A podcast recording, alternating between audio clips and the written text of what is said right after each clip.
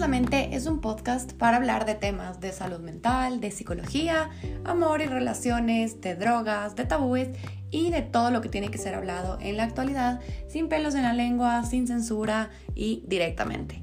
Así que les invito a unirse a mí, Dani Uría, y a los distintos invitados que van a ver para aprender, educarnos y sobre todo abrir un poquito más nuestra mente.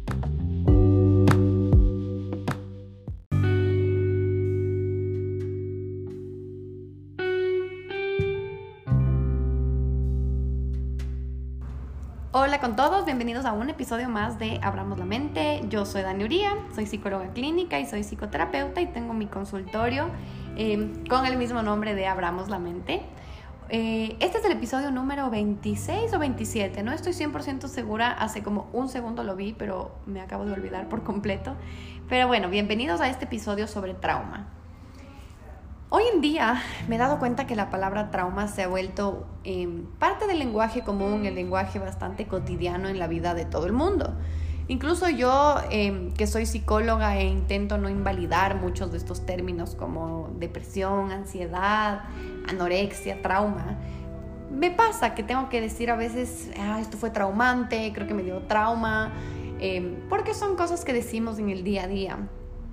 Y yo pienso que en general nuestras sociedades no entienden mucho lo que es trauma. ¿Por qué? Porque incluso en la comunidad científica y los psicólogos, psiquiatras, no han llegado a una definición general de lo que se puede considerar trauma. Entonces, hay escuelas y escuelas, hay escuelas que se guían solo por el manual de estadísticas y diagnóstico que seguimos los psicólogos y los psiquiatras, que ya les voy a explicar qué dicen ellos sobre el trauma es bastante general, bastante cuadrado, como que es súper estadístico y así. Mientras que hay escuelas mucho más humanistas, mucho más emocionales sobre qué mismo es el trauma, ¿ya?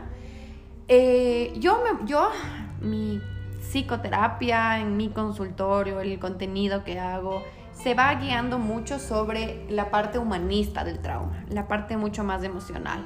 Entonces yo no les voy a hablar hoy de diagnósticos ni de, ni de síndromes ni nada, sino lo que vamos a hablar es qué significa tener un evento traumático y qué hacer, qué es lo común, cómo solucionarlo, etc. Entonces existe un referente que se llama Gabor Mate. Em, él es uno de los mejores referentes de trauma, les recomiendo si quieren aprender a sanar, escuchar sus charlas o ver sus libros. Gabor Mate menciona que trauma no es lo que te pasa, no es la situación traumática que te pasa, sino es cómo tu cuerpo y tu mente reaccionan ante la situación. ¿Qué significa esto? Que el trauma no te define ni va a determinar la persona que eres, sino es cómo tu cuerpo se adapta a lo que le pasó. Y cuando tu cuerpo no se adapta ni puede como transformar la situación traumática que le pasó, se denomina trauma. ¿ya? Luego les voy a explicar más un poquito a fondo, pero eso es lo que él explica. Esto quiere decir que no eres una víctima de abuso sexual, eres una mujer que vivió un evento traumático. No eres un niño violentado, víctima, sino eres un hombre que, por ejemplo, no recibía la atención que necesitaba. O sea, síntesis, trauma es la inhabilidad de procesar lo que ocurrió en un evento. Entonces, ¿Qué es exactamente trauma? Como les digo y les explicaba antes.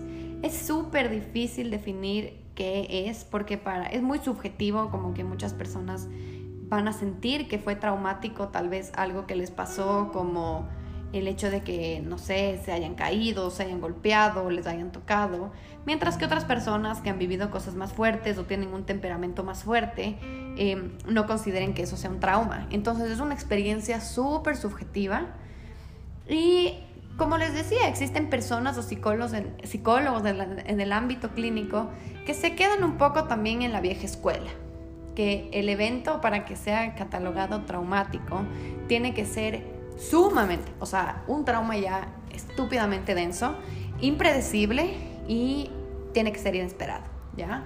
Entonces tiene que tener estos tres, estos tres componentes, traumático, impredecible e inesperado. Yo no pienso que esto tenga que ser así, pero muchas personas piensan que sí y está bien. Em, según este manual de estadísticas que les cuento con el que diagnosticamos los psicólogos y los psiquiatras, se llama DSM, es el, eh, la definición de trauma, perdón, es la ocurrencia de un evento que amenaza de manera real o imaginaria la vida de una persona. Dentro de esto se incluyen también las heridas serias y la violencia sexual, obviamente. Eventos estresantes o estrés crónico no pueden entrar dentro de lo que es un evento traumático, entonces no se consideran traumas según este manual de estadística. Entonces la definición de trauma es como la ocurrencia de un evento muy como disruptivo, algo que te, te rompe, te desestructura, que viene acompañado de estrés excesivo y que no te permite y te abruma de tal manera que no puedes manejar ni entender lo que pasó. Entonces, si sumamos la definición que les dije de este Gabor Mate con el DCM5, que es este manual, podríamos definirlo así. Ocurrencia de un evento que como que te abruma tanto te estresa tanto que se te incapacita la manera de resolver o de tomar decisiones para resolverlo.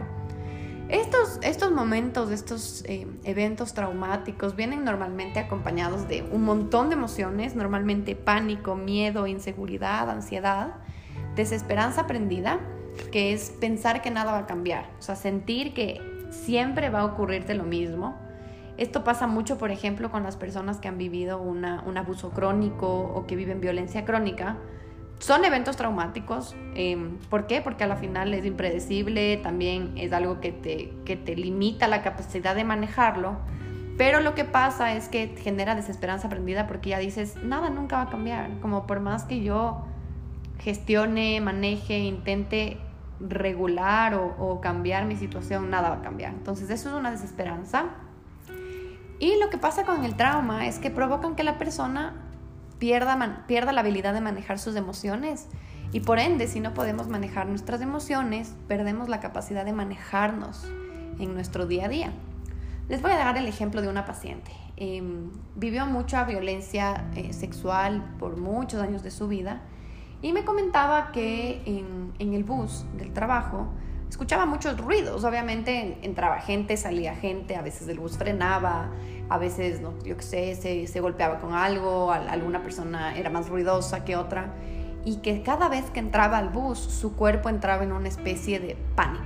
Entonces, que empezaba a sudar, empezaba a palpitar su corazón, se contracturaban sus manos, su cuerpo se sentía totalmente inseguro y empezaba a tener imágenes intrusivas de todo lo que le pasó en su infancia, sentía que no podía escapar y lo único que quería era salir corriendo del bus.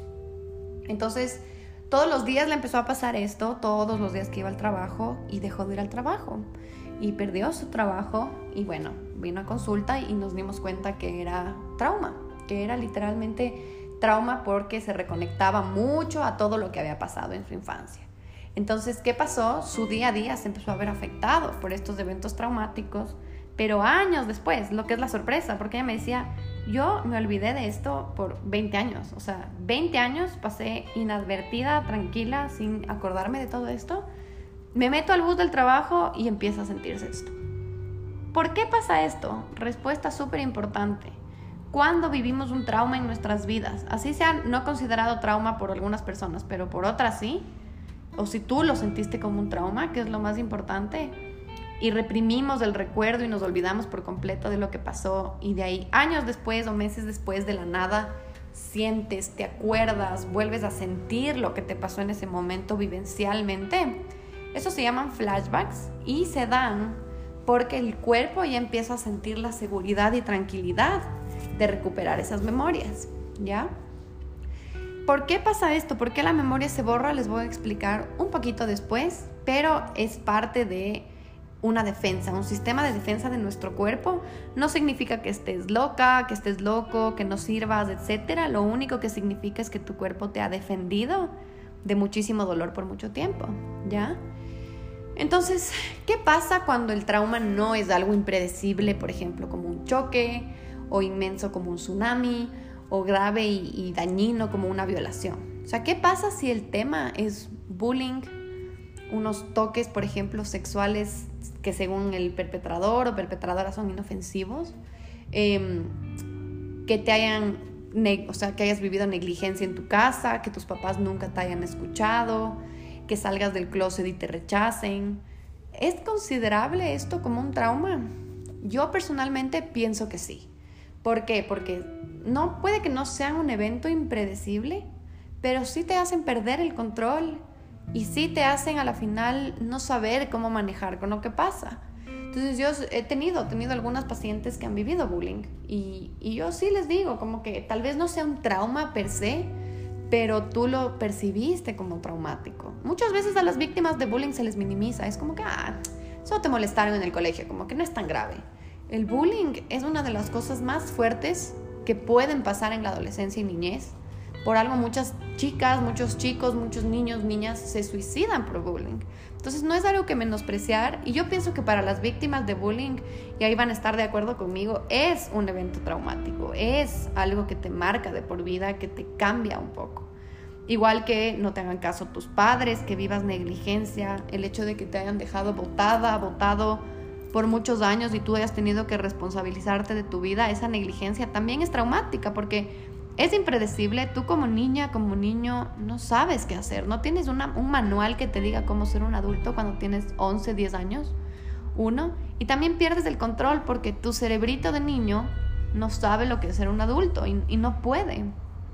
Igual que cuando las personas salen del closet, o sea, es impredecible la reacción de sus padres es incontrolable y se pierde un poco el control de ese rechazo que tienden a vivir en sus familias, en la sociedad. ¿Y qué pasa con esto? Los marca de por vida y son cosas que duelen y te, y te marcan y te desestructuran. Entonces yo sí considero que muchas, la mayoría de las personas tendrán un evento traumático en sus vidas, que no necesariamente tiene que ser, como les digo, un choque. Eh, que te roben, que te asalten, que te acuchillen, que tengas una violación, pero sí pueden ser desde experiencias subjetivas muy propias. El trauma yo creo que nos pasa a todos. O sea, literal, nadie, nadie sale intacto de la vida. nadie nunca emocionalmente sale intacto y feliz, pero saltando en un pie con sus vidas. Siempre va a pasar algo. El rechazo, por ejemplo, puede ser muy traumático, no se convierte en un diagnóstico, como les digo, tal vez todas estas experiencias subjetivas mucho menos fuertes no se convierten en PTSD, que es Post Traumatic Stress Disorder, pero puede que se conviertan en formas de reaccionar y en patrones en los que luego te conviertes y no, puedes salir, como por ejemplo estas personas que viven bullying, luego se vuelven súper desconfiados, súper recelosos y hipervigilantes de, de todo, o sea, literal de todo. Entonces, yo sí pienso y considero que eso es algo traumático, ¿ya? Como les digo, cuando los eventos no pasan a ser guerras, desastres naturales, abusos sexuales graves y todo, la persona puede invalidarse a sí misma y pensar que es imposible tener un trauma de semejante situación. O sea, como, bueno, a mí solo me bullearon, a mí solo me rechazaron, a mí solo mis papás nunca me pararon bola, nunca me hicieron caso y se invalidan y piensan que lo que les pasó no es tan grave, como que ya tengo que superarlo. Pero lo que tenemos que aprender es que aquí las situaciones traumáticas van a variar de persona a persona, o sea, literal.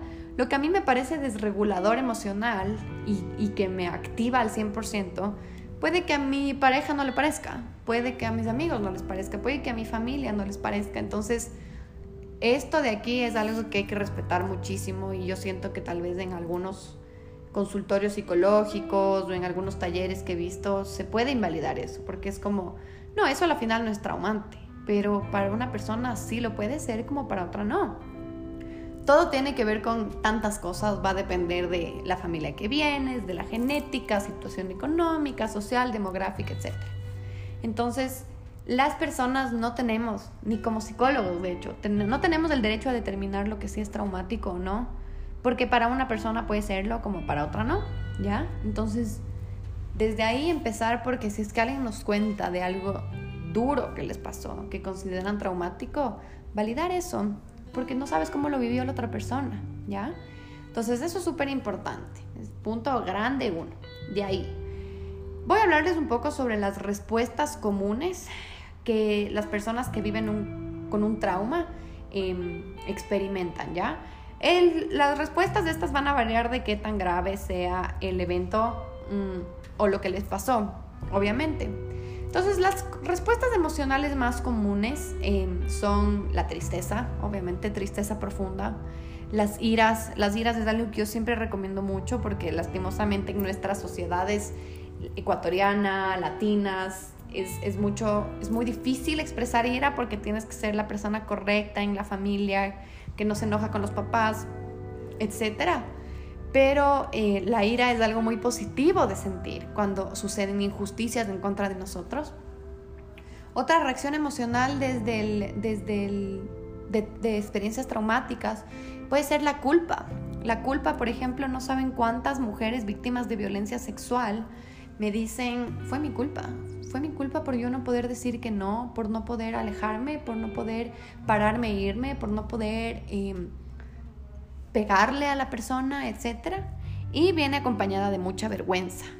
El trauma es vergüenza pura. ¿Por qué? Porque siempre por la sociedad, por las críticas, por lo tabú que es la salud mental muchas veces, mucha gente es como, no, no, no puedo hablar de esto, como me cuesta un montón, me da tanta vergüenza. Entonces, estas son reacciones emocionales muy comunes de las víctimas de eventos traumáticos. ¿Esto a qué conduce? A pesadillas, pesadillas sobre el evento, pesadillas de lo que ocurrió. Muchas personas reportan tener pesadillas súper vívidas de lo que sintieron en ese momento, como que regresar a esos momentos. De ahí tenemos algo que se llama flashbacks. Los flashbacks, eh, chuta, los flashbacks son un poco difíciles de explicar. Flashback es como si es que tu cuerpo y tu mente interpretan que el trauma está volviéndote a pasar tal y como fue. Entonces en el flashback empezarías a sentir físicamente las reacciones que tu cuerpo tuvo en el momento del trauma. Y puede que estés caminando por la calle, puede que estés, no sé, como que conversando por teléfono, escuchando el podcast y ¡boom! Tu cuerpo entra y empieza a tener imágenes, sabores, texturas, sensaciones muy vívidas de lo mismo que ocurrió en el momento del trauma, ¿ya?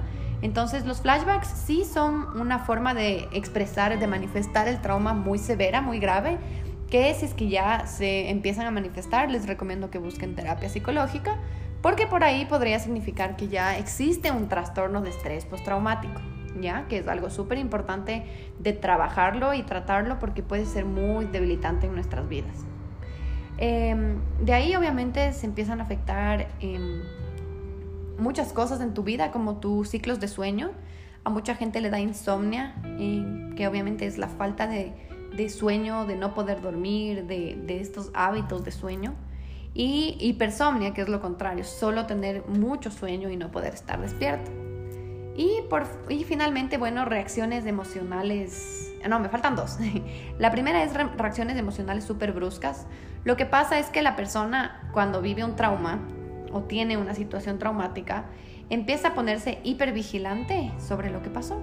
Entonces, digamos, justo estaba conversando de esto con una paciente ayer. Ella fue sumamente criticada y desvalorizada por su familia extendida, siempre, toda su vida, toda, toda, toda su vida ella creció con una sensación de las personas me van a criticar, las personas no me quieren, las personas siempre están viendo lo que hago mal. Y ahora lo que pasa es que se le dificulta en su trabajo estar tranquila, porque cada vez que hace algo o le dan retroalimentación, se reactiva y es como que se pone a la defensiva y se defiende y se siente pésimo y llora y todo. No porque lo que le estén diciendo los jefes es abusivo, sino porque ella es hipersensible a la crítica y se desregula emocionalmente porque vivió, no sé, como tan criticada toda su niñez y su adolescencia que esto le pasa. Por ejemplo, otros arranques de iras, como que hay personas que fueron muy, muy, muy como devaluadas y solo tenían que ser excelentes en, en el colegio sobre todo para que los papás les paren bola o para que tengan algún valor o sentido. Entonces son gente que solo persigue objetivos, objetivos, objetivos. Y en el momento que algo no les sale, en el momento que simplemente no pueden em, llegar a ese objetivo, boom, se reactivan emocionalmente y se sienten la peor basura del mundo, no sirvo para nada, soy un incompetente solo porque no lograron algo pequeñito. Entonces todas estas cosas son reacciones bruscas o irracionales, que luego nos decimos, ¿por qué reacciona así? ¿Qué me pasa? Tiende a venir de algo que nos pasó, que no pudimos gestionar en la niñez ni en la adolescencia, o incluso en la adultez también. Y por último, dificultad en relaciones interpersonales. ¿Qué, ¿Qué significa esto? Bueno, como el nombre mismo lo explica, que se les hace muy difícil tener relaciones sociales, relaciones de pareja, relaciones de amistad, ¿Por qué? Porque si volvemos a tomar, por ejemplo, el ejemplo de esta paciente que toda su familia siempre le criticó y le criticó y le devaluó, ella tiende a tener muy poquitas amigas porque de una ni bien le dicen algo ya se siente atacada, se siente hipervigilante, se siente como víctima de las cosas que le dicen, entonces se le dificulta generar círculos sociales estables o círculos sociales em, con tranquilidad porque siempre se siente atacada, ¿ya? Ahora les quiero hablar de los síntomas físicos que existen en el trauma. Entonces, em, es muy común que nos den náuseas, mareos, ganas de vomitar, problemas digestivos, dolores de cabeza, gastrointestinales, cambios en el apetito, etc. Pero existe algo que se llama disociación. Más que ser un problema físico, yo lo llamaría también un problema emocional. Pero ¿por qué le digo físico también? Es porque la disociación es muy corporal. ¿Qué es exactamente disociación? Las personas que se sientan identificadas con lo que voy a decir significa que sí se han disociado. Las personas que digan, ¿qué onda de qué habla esta man? Es porque no se han disociado. La disociación ocurre en el momento en el que la persona siente que se desconecta de su cuerpo. No se, no, no se siente muchas veces, sino solo te desconectas y luego, boom, ¿qué pasó? ¿Qué pasó hace una hora? ¿Qué pasó hace 10 minutos? No me acuerdo nada porque estoy aquí. Eso es disociación. Disociación o despersonalización también pasa cuando estamos, yo que sé, hablando de algo con una persona y de la nada como que nos ponemos a... sentimos que estamos escuchando como una tercera persona o sentimos que nos acabamos de desdoblar y que nuestra alma, por así decirlo, está viendo la conversación pero no puede responder. Eso es una despersonalización, ¿ya? Disociación, despersonalización se siente como si estuvieras en piloto automático también que dices como, es como si hubiese visto mi, mi vida en una película, como que no, no lo viví yo, sino es como si es que alguien me hubiera contado. Eso también es un signo, o así es como más o menos se siente la disociación, la despersonalización. Sí, los que me escucharon dijeron, no, ¿qué onda? Como que no, no cacho qué dice la Dani. Ok, perfecto, no lo han sentido, pero sí también lo escucharon, o si es que eh, dicen, sí, sí, sí, sí, esto es sentido como que por fin le encuentro un nombre, ok, googleenlo, véanlo, no es algo grave, no es algo malo. ¿Qué significa la disociación? Cuando nos disociamos, es decir, cuando sentimos que nos desdoblamos o nos olvidamos una parte o, o solo sentimos que estamos en esta película en piloto automático, se da porque nuestro cuerpo dice, ok, ya empezamos a acordarnos o ya empezamos a sentirnos muy, muy mal emocionalmente y ya sabemos lo que es sentirse así. Entonces lo que vamos a hacer es que vamos a cortar la reacción emocional en, el cerebro, en la parte que se conecta la emoción con la memoria, como que vamos a impedir el paso hacia la memoria porque no queremos acordarnos de cómo nos duele esto otra vez, ¿ya? Entonces por eso se siente como qué pasó o en piloto automático, me sentía sin emociones, porque es eso, es como que el cerebro bloquea que se genere una memoria del evento muy doloroso. Entonces, disociación lo que hace es que quiere protegernos emocionalmente de tener una descarga emocional súper fuerte, ¿ya?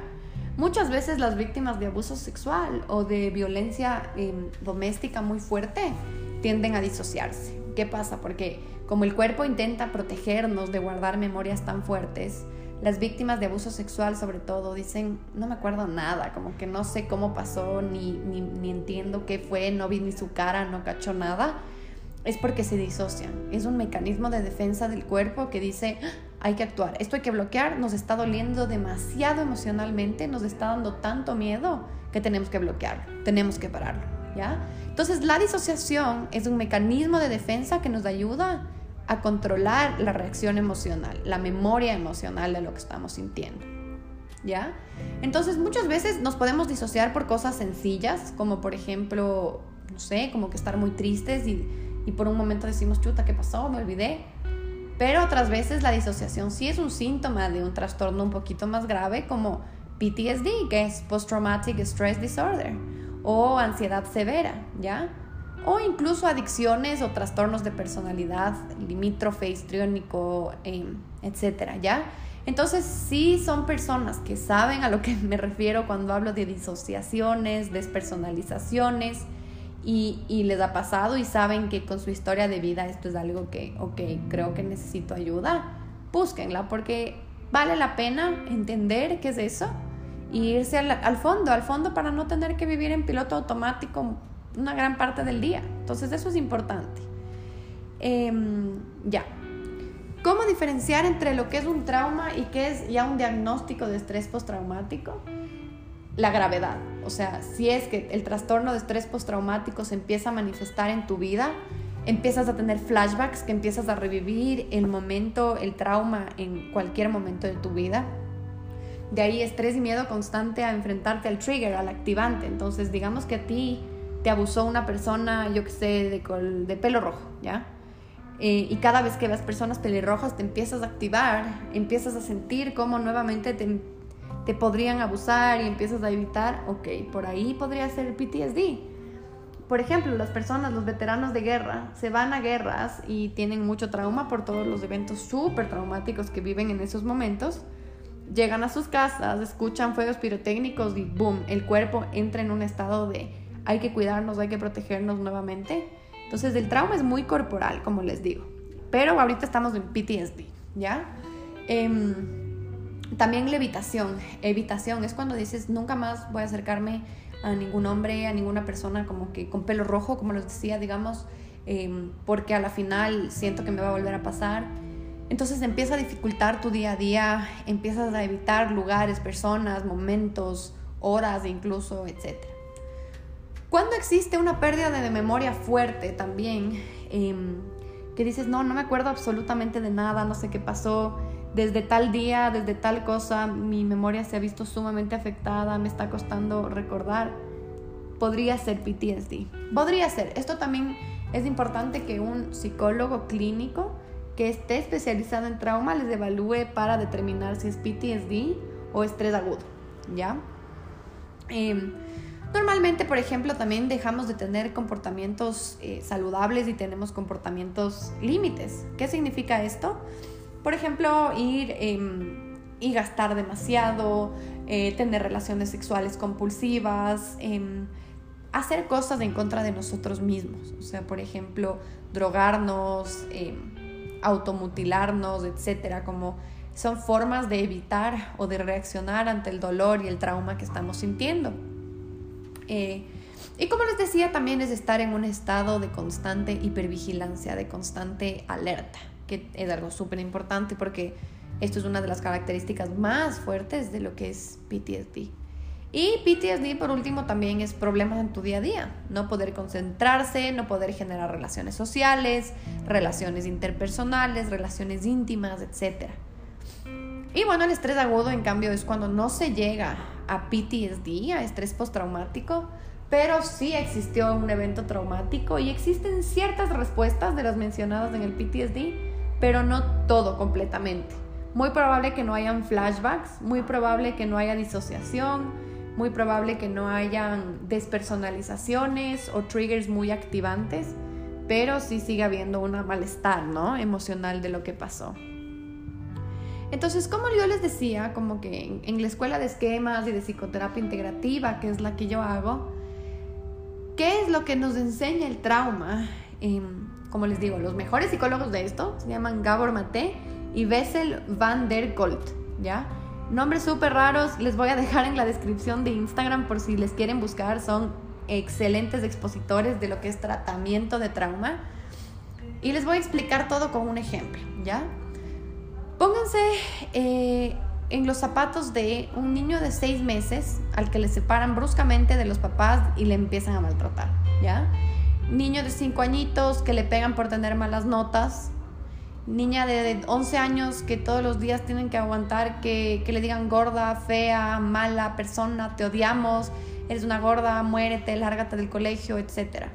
Si nos ponemos en las situaciones de estas cuatro personas, de estos cuatro niños, pónganse un poco a ver en retrospectiva, a esa edad podíamos manejar en realidad con lo que es que te ataquen, que te humillen, que te insulten, que te peguen. No, no, no, literalmente.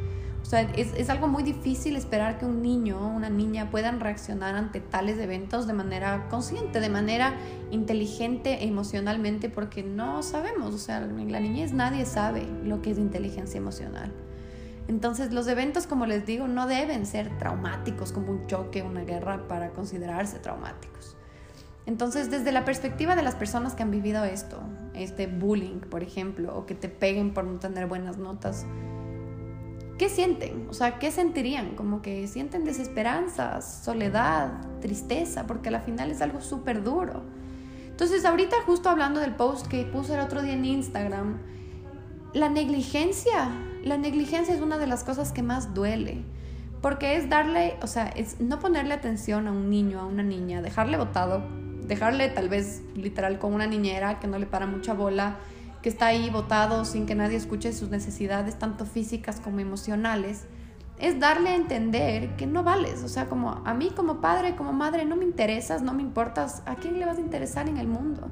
Entonces, normalmente las personas de negligencia, que vivieron negligencia en su presente, son personas hiper, hiper solitarias que prefieren literal que nadie les haga les dé apego emocional, validación emocional, por miedo a que nuevamente les abandonen.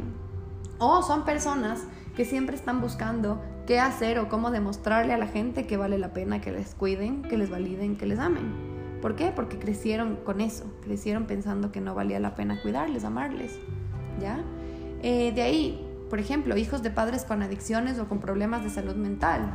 En la infancia es pánico esto, vivir con esto es impredecible, es súper difícil manejar un padre con problemas de salud mental, una madre con alcoholismo, porque nunca vas a saber qué viene, si es que te va a dar cariño, si te va a pegar, si es que no te va a hacer caso, si es que se va a ir con sus hombres o con sus mujeres, literal, y te van a dejar botado. Entonces, hijos de padres con adicciones o con problemas de salud tienen terror a reencontrarse con esos mismos problemas en, en su adultez y son personas que tienden a poner sus necesidades por debajo de todas las demás personas.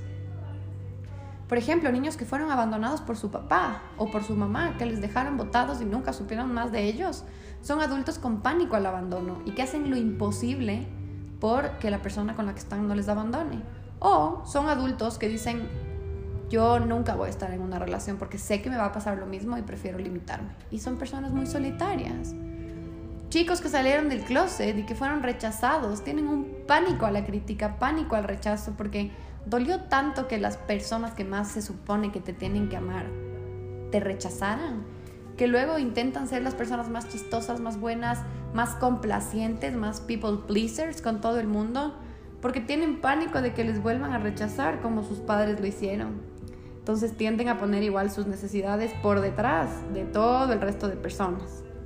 Em, Personas, por ejemplo, que nunca fueron abrazadas o consoladas por sus padres cuando se sentían muy mal, evitan y tienen pánico a sentir emociones y a poder pedir, escúchame, como que necesito hablar contigo. Entonces, veamos, o sea, fijémonos como que pueden ser experiencias que para una persona sean X, pero para otras personas son eventos traumáticos, son situaciones muy difíciles de poder gestionar, de poder organizar, sobre todo si es que de niños vivimos esto y de adolescentes también. En la adultez es muy posible que se manifieste de estas formas de las que les cuento.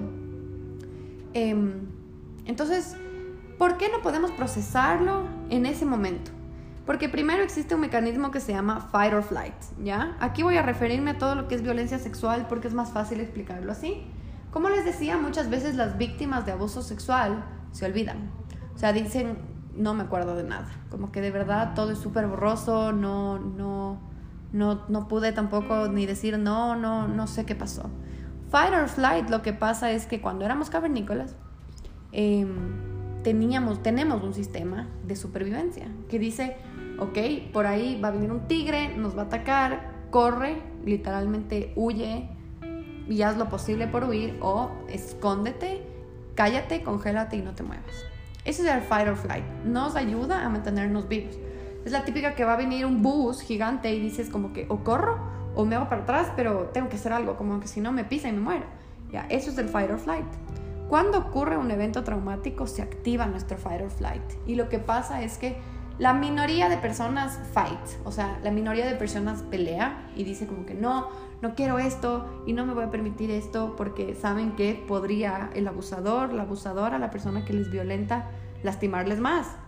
Y por miedo, porque obviamente estamos intentando sobrevivir, ¿no? Entonces lo que pasa es que se activa el freeze response, flight response, que es el vuela o congelamiento.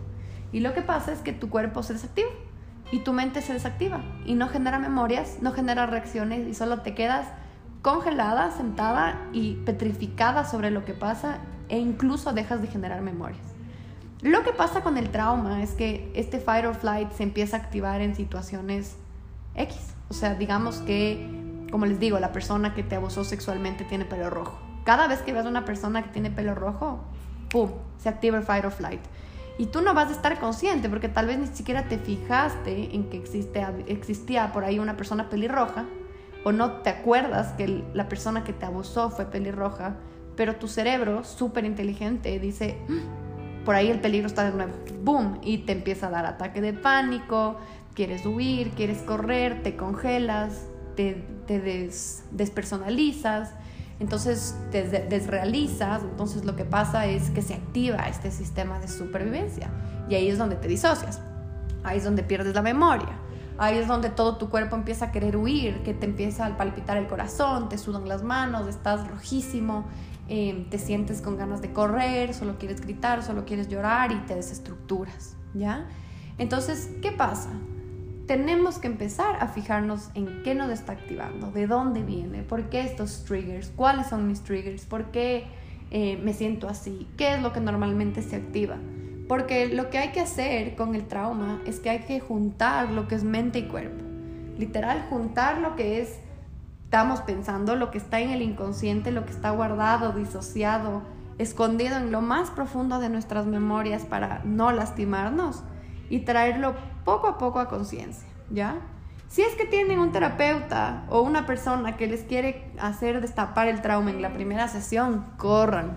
Eso no está bien, no está nada bien, porque eso es retraumatizante y eso puede empeorar los síntomas. Por eso les digo que muchas veces esos talleres de sanar traumas no son buena idea, porque tienden a destapar traumas que uno no está listo para procesar tan rápido y luego te sientes peor. Y luego tu cuerpo se siente peor. El trauma es muy corporal. ¿Por qué? Porque el, el cuerpo es el que te está intentando mantener viva, mantener vivo. Entonces, ningún tipo de tratamiento psicoterapéutico que sea para trauma o para PTSD nunca puede faltar cuerpo y mente. Nunca, nunca, nunca. Y nuevamente, si es que tienen un terapeuta o una terapeuta que no está tratando la parte corporal mientras trata trauma, es muy probable que el tratamiento no funcione a largo plazo. ¿Por qué? Porque no solo la mente tuvo una ruptura ahí o un impedimento, sino el cuerpo es el que también está intentando huir en cada momento. Así que todo, todo esto es cuerpo-mente. ¿Qué es lo que normalmente yo recomiendo en el tratamiento? Primero, tener una buena relación con su terapeuta. Primero, poder contar, poder sentarte, sentirte a gusto, estar tranquila, estar bien y decir, ok, a medida que tú te sientas cómoda, no solo que tú vas a poder hablar con el terapeuta de manera mucho más fácil, sino incluso tu cuerpo va a empezar a destapar memorias, va a empezar a destapar traumas, va a empezar a sentirse más cómoda, cómodo en la sesión y va a empezar a decir, ok, puedo sacar tal vez, yo qué sé, la cara de la persona que hizo este abuso sexual. O puedo entender o recordar cuándo pasó, dónde fue. Ah, estoy recobrando la memoria, me duele mucho. Ok, perfecto. Pero siempre, siempre, siempre tener una confianza, confianza gigante y tiempo al tratar trauma, al trabajar trauma. Nunca es, es de un trabajo rápido, nunca, nunca, nunca. Y a medida que se vaya trabajando, contando, nunca hay que hacer una exposición al trauma a menos que la persona esté corporalmente lista para eso. Entonces, ¿qué se hace para cuerpo-mente? Se trabaja con respiración, se trabaja con yoga, se trabaja con movimientos específicos en el cuerpo que la persona que se traumó no ha podido hacer desde, desde el trauma. Entonces cuando el cuerpo ya se empieza a curar, ya no se disocia, ya no se pone pánico, ya no se pone en modo fight or flight, ahí recién se puede intervenir en lo que es el relato del trauma per se, o sea, la violencia sexual, el bullying, la negligencia, los golpes, etc. Entonces, todo esto es un proceso, es un proceso largo, pero como les digo, sanar del trauma puede ser muy hermoso y muy liberador, porque yo creo que todas las personas tenemos cierto nivel de trauma en nuestras vidas. Siempre hay algo que siempre que nos acordamos decimos, mm, esto me sigue doliendo un poquito. Puede que no sea tan grave, puede que no sea tan traumático como las experiencias de otras personas que sí han vivido vidas muy difíciles, pero eso no significa que no nos afecte.